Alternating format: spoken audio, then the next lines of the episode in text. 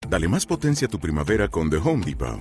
Obtén una potencia similar a la de la gasolina para podar, recortar y soplar con el sistema OnePlus de 18 voltios de Ryobi desde solo 89 dólares. Potencia para podar un tercio de un acre con una carga.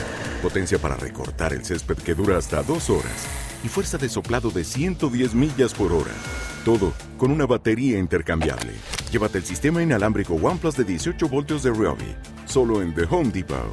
Haces más, logras más. Mm, Muy buenas chicos y chicas, bienvenidos y bienvenidas una vez más a Pig Podcast, su podcast favorito o en proceso de convertirse en su podcast favorito. Big Pot, Big Pot. El día de hoy, chicos y chicas, episodio mega re contra ultra hiper especial porque tenemos por aquí en el podcast, ojo, a una leyenda, a un personaje que cuidado, porque es de mis cantantes favoritos, su música me roba el corazón, hermano, te lo digo desde un principio y ha sido de las melodías que me han acompañado durante muchísimos años ya, así que sin más introducción, déjenme presentarles nada más y nada menos que a Manuel Medrano. Gracias. Bienvenido hermano, ¿cómo estás? Qué placer tenerte hoy en el podcast. Hombre, muy bien. Feliz de estar aquí, feliz de estar en tu podcast. Es muy chévere. Felicidades. Qué alegría me da a mí tenerte de verdad. Lo, lo decía ahorita en la intro, no por decirlo. Sos de los artistas que yo más escucho. O sea, en el, ¿ves el, cómo se llama lo que sale de Spotify? El Spotify Rap. creo Mm. Eso, que el se rap. llama. Estás Sí. como en mi top 3, top 4. O sea, sí, a- en lo más alto y de verdad que soy muy, muy fan. Así que hoy yo estoy muy contento de tenerte por acá. Me pone muy feliz que me digas eso. De hecho, es, es de las cosas que más me gusta de Spotify, que, que hagan esa actividad con los fans, porque creo que, que genera mucha cercanía. Uno al final del día nunca lo sabe, ¿no? Claro. Para mí es súper importante, de hecho. Ojo, buen estilo de ropa, por cierto. Fe- Felicitaciones, eh, me encanta. Puro estilo de campeones. Sí, estilo de campeones, ¿no? Pero decime si no, vestirse todo de negro es, es algo tan cómodo. Sí, es, de- es demasiado rico y mm, es como de genios. Yo por mí, te dije al principio, iría, iría así a, A, a todas, partes. Sí, Sabes sí. que yo, yo lo hago, pero se está volviendo un problema en mi relación. Así que mi novia ya me ve y me dice, ¿será que te podrías poner otra ropa? Como una foto. pero, ¿te acordaste? ¿Alguna vez viste Los Padrinos Mágicos? Mm, sé, me, me habré visto un par de capítulos, pero no me acuerdo muy bien porque cuál es la Va, eh, referencia. Era, era esta serie, era una serie de Nickelodeon donde cuando como que abrían para ver la ropa, tenía muchas veces como que las mismas camisas y los mismos pantalones. Me pasa. Yo soy así también. Me pasa, pero no, no, no. De hecho, me pasa algo más chistoso y es que Ajá. tengo mucha ropa de muchos colores y, y estilos. Pero siempre te pones la misma. Siempre me pongo la, la misma. mismo pantalón negro, la misma camiseta negra. Igual y últimamente le he puesto un poquito más de empeño Mm. a, a los outfits de los shows, por ejemplo. Ok. Conectando con eso de- del- del, es- del estilo Claro. ¿sabes? y de encontrar un, un estilo propio, porque para mí fue difícil, debo confesarlo. Mi mamá, como que nunca le importó eso. Ya me vestía con cualquier trapo y me decía que te ves divino, mijo. Claro. Entonces nunca como que le paré muchas bolas a eso, Pero, honestamente. pero es que eso pasa, ¿no? Uno está muy influido por cómo te vistieron. A mí mi mamá también era, no es que me ponía cualquier cosa, pero así mamá, como que sí. lo, lo que heredó tu primo, ¿no? ¿Sabes? Ah, mira este suéter que, dejó, que dejaron ahí tus primos grandes, ahí- aquí te va. Así es, así es. Pero mm, no sé, creo que con los años empecé yo mismo a darme mis propios cumplidos y como a, Mm. a ir llevándola y a tratar de como de tener mis gustos propios, porque también me era Claro. muy difícil. Antes como que, no sé, iba a la tienda y compraba un par de cosas que veía geniales y luego llegaba a la casa y se me veían como un culo. Entonces dije como no, pero ¿qué Pero eso pasa? un chingo en las tiendas. Pasa mucho, pasa mucho, sí, Es sí, por sí. las luces que ponen y los espejos. Pero no, ahora, ahora realmente si no veo algo que realmente me dice Esto soy cómprame, yo. sí, sí, sí, no, no, no, no, dejé de eso de ser comprador compulsivo. Yo descubrí un truco, por cierto, aquí te va, te va un secreto que, que me di cuenta. En muchas tiendas de ropa le ponen como ganchitos a las camisas, por ejemplo, como que para que se vean más, ¿sabes? Fit y como la apretadonas cosa. y Ajá, fit. ajá. Pero luego uno se las pone y es en la tienda de nuevo. La luz, el espejo y todo, va. Llegas a tu casa. Sí, sí. Uno creo que una de las cosas más importantes que uno tiene que aprender en la vida Mm. es que absolutamente todo es marketing y todo te lo están vendiendo. claro. Y obviamente te lo venden con la intención de que lo compres. Entonces hay que observar bien Ujú. dos veces, ¿no? Mm. O hasta tres. Sí, sí, es como, es como el tema de las fiestas y, y de viajar. ¿no? Mm. Pues es- eso es marketing. Claro. Y, y muchas personas piensan que viajar o ir de fiesta es lo mejor del mundo porque entonces está la propaganda de cerveza y todos felices Mm. y tomaban cerveza y la fiesta es lo mejor del mundo, pero ¿realmente lo es? A mí me pasó mucho cuando empecé a ir de fiesta. ¿Vos sos mucho de fiesta o, o ya cero, no tanto? cero de fiesta. Y- Ok. Y, lo descubrí cuando estaba muy chico, que empecé a ir a fiestas, no sé, a los 17, 18 años, Ujú. y no me divertía y no, No me jodas. parecía nada genial. Y yo Ujú. decía, no, yo debo tener un problema, yo debo tener un... Porque a mí no me gusta esto. Y los demás, yo los veo felices y divirtiéndose, y a mí, ¿por qué no? Ujú. Entonces como que lo intenté un par de veces y definitivamente no. Fíjate que yo encontré la felicidad en cosas totalmente diferentes, ¿sabes? Como que algo que a mí que me hace genuinamente feliz, más allá de viajar o ir de fiesta o tener una novia, lo que sea, escribir una canción. Ok. Esa vaina me produce un estallido en el corazón, en el cerebro, en todo mi cuerpo, me hace reír, me hace llorar, o sea, me pone genuinamente feliz Te emociona, ¿no? Sí, sí, es una locura. Entonces, desde entonces entiendo que todo tiene una, una relación al marketing Claro. muy cabrona. Por ejemplo, a mí lo que más me gusta de viajar es quedarme en el hotel. Así.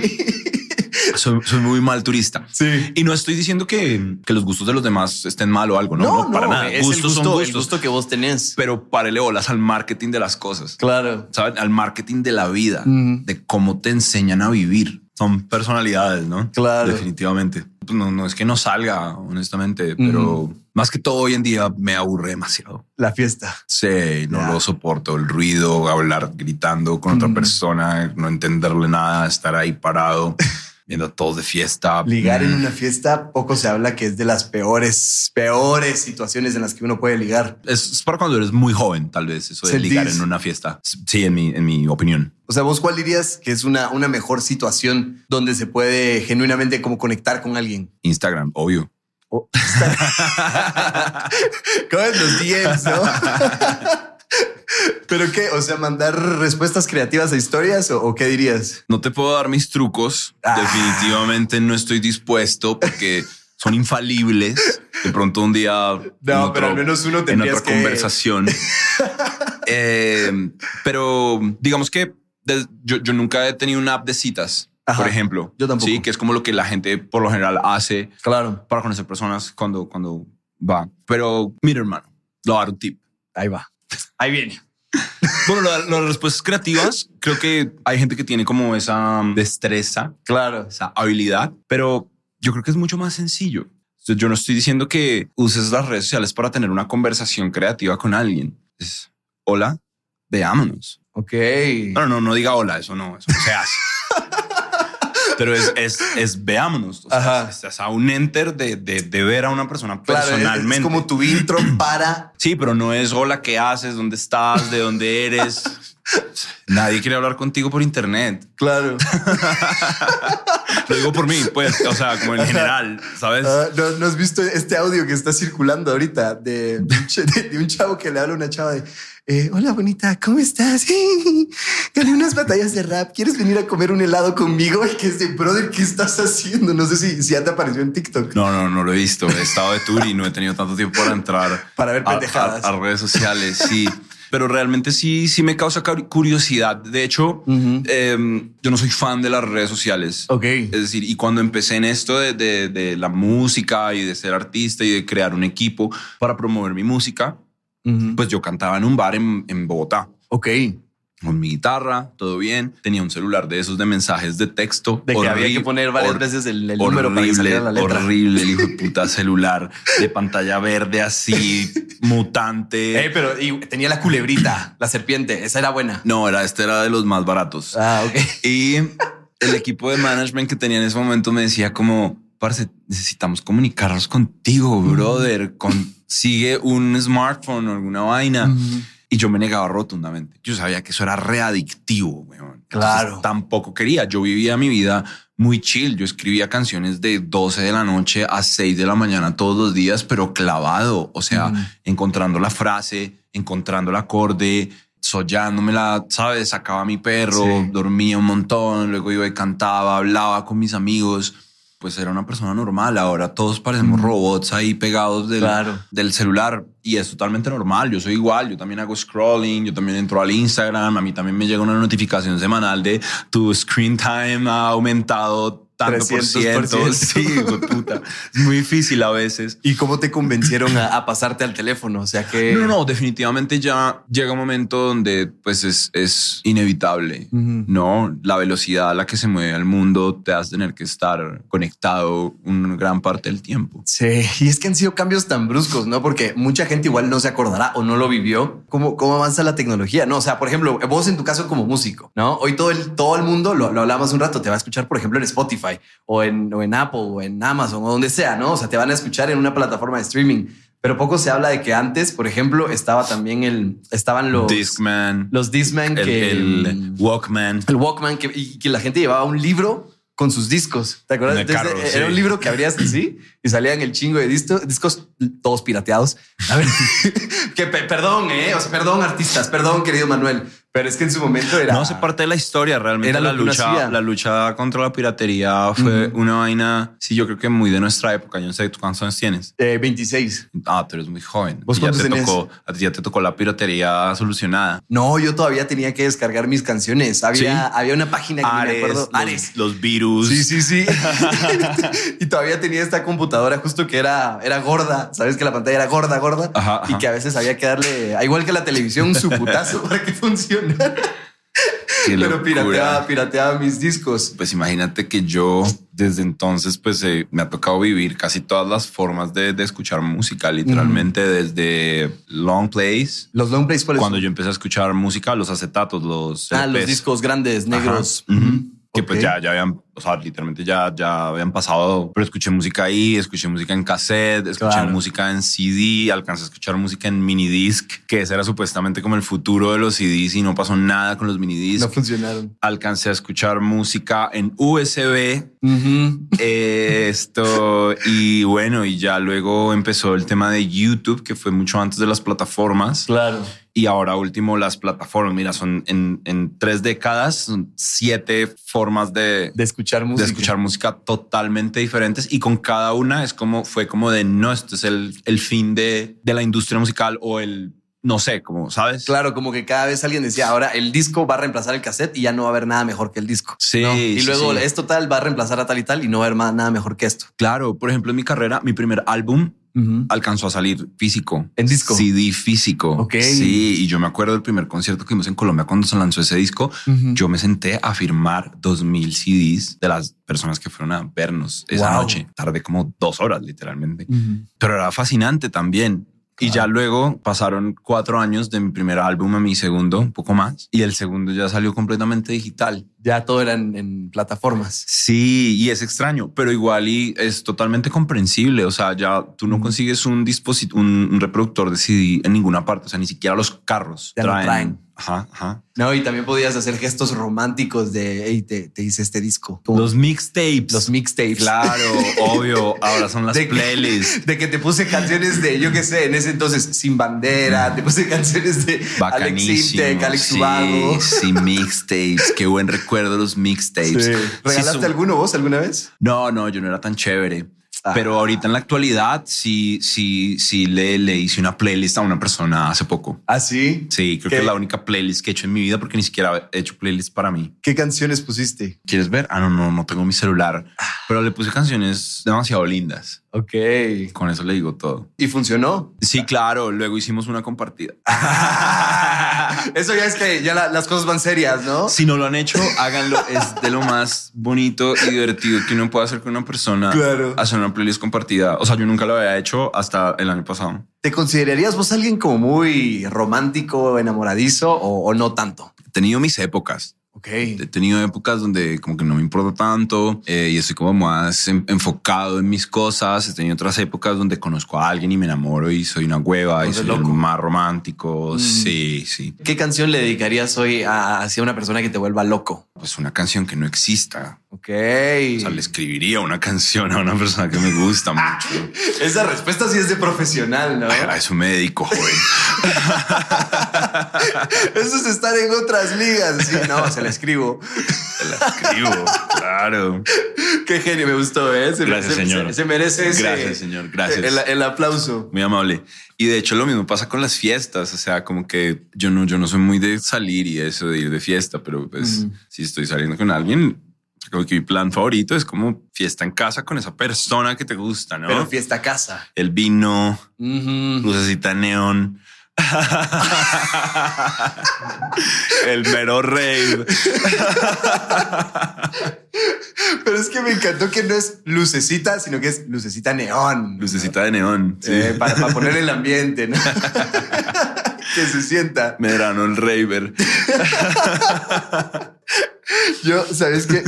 O sea, te vas a reír, pero yo sí, y, y- y esto es raro como que sentarme aquí a hablar con vos de esto, porque yo sí he tenido citas donde he puesto tu música. ¿Sabes? Ok, como me como que de encanta. fondo, así como para poner el ambiente, que se sienta, que, que, que aquí va algo. Ajá. He usado las canciones de, de Manuel de fondo. Gran noticia. De hecho, no es por nada, pero muchas personas me han dicho que usan mi música para hacer el amor. Ojo, Me gusta que me digan eso. alto nivel de Me artista. siento eh. parte de. La pregunta es, ¿cómo? Como que estuvieras haciendo un trío. ¿no? Hablando de los tríos, sí, sí, sí, definitivamente. Ahora, la, la verdadera pregunta es, ¿has usado vos tu música alguna vez? La voz de Manuel Medrano tiene poder. Mira que es muy chistoso porque alguna vez me lo dijeron Ajá. y yo, pues yo siempre me preguntaba cómo puede la gente hacer amor con música de Manuel Medrano, ¿qué les pasa? Es como quien, como cuando usan reggaetón para hacer el amor, ¿qué les pasa? No, ni que Debe ser lo más incómodo del mundo esa mierda. Pero Ajá. alguna vez yo estaba en este gran momento Ujú. y de repente sonó una canción de Manuel Medrano. Ok. La voz de Manuel Medrano tiene poder, Tiene señores. poder. La voz de Manuel Medrano tiene- funcionó. Funcionó. Me gustó hacer. ¿Qué, qué canción era? Me gustó Digo, hacerlo Para con una la tarea. música de Manuel Medrano. Sonó bajo el agua. Bajo el agua. Así random. Pero es un, a ver, es de mis rolas favoritas. O sea, Muy amable, a- a- muchas además de gracias. que es de las rolas que creo yo que en su momento fueron las primeras que te iban dando ese momentum para arriba, ¿no? Úsela para hacer el amor. Bajo el agua, canción para, para hacer el amor. Funciona. Es, una, es un afrodisíaco. es un afrodisíaco. Manuel Medrano es un afrodisíaco. La voz de Manuel. Ok. Pero de verdad que es, es, es tan raro, ¿no? Pensarlo. O sea, ya, digamos, dejando un poco como el lado de la broma, pensarlo y, y ponerte vos en la postura de algo que yo creé le está funcionando a la gente para, para esto, ¿no? O sea, algo que, que algún día yo pensé que salió de mi mente, luego alguien lo utilizó. me pone muy feliz porque luego también me escribe mucha gente como, como que ha salido de la depresión gracias a mi música. Claro. Como que ha superado momentos difíciles gracias Ujú. a mi música. Mira que hay algo que, que me pasó y me parece muy lindo. Ujú. Y es como que un par de mamás, señoras, Ok. ¿sabes? Han, han acercado y me preguntan, ¿usted es Manuel Medrano? Ujú. No, es que mi hijo murió hace tantos meses Ok, ok. y, y su playlist estaba llena de sus canciones y ahora cada que yo lo escucho a ustedes como es como si abrazara a mi hijo wow. me, me sientan y, y se me pone la piel de gallina mira y no sé es, es bien impresionante realmente el poder de la música y todo lo que causa realmente más allá de la broma y esto cuando yo empecé en el tema de la música Ujú. mi propósito fue escribir canciones tan poderosas que llegaran al corazón de las personas y generaran un impacto positivo en sus vidas, ¿sabes? Sí. Ese es como el granito de arena que yo le quería aportar al mundo. No Y sé lo si... lograste, ¿eh? Gracias. No sé si te pasaba, pero pues yo crecí viendo películas de superhéroes, ¿no? Los vi Ujú. a todos. Superman, Batman, con mi hermano y yo crecí. pues, No, es que toca salvar el mundo, brother. O Claro. sea, tú crees con esa filosofía, suena chistoso, pero yo crecí pensando en eso. El mundo hay que salvarlo.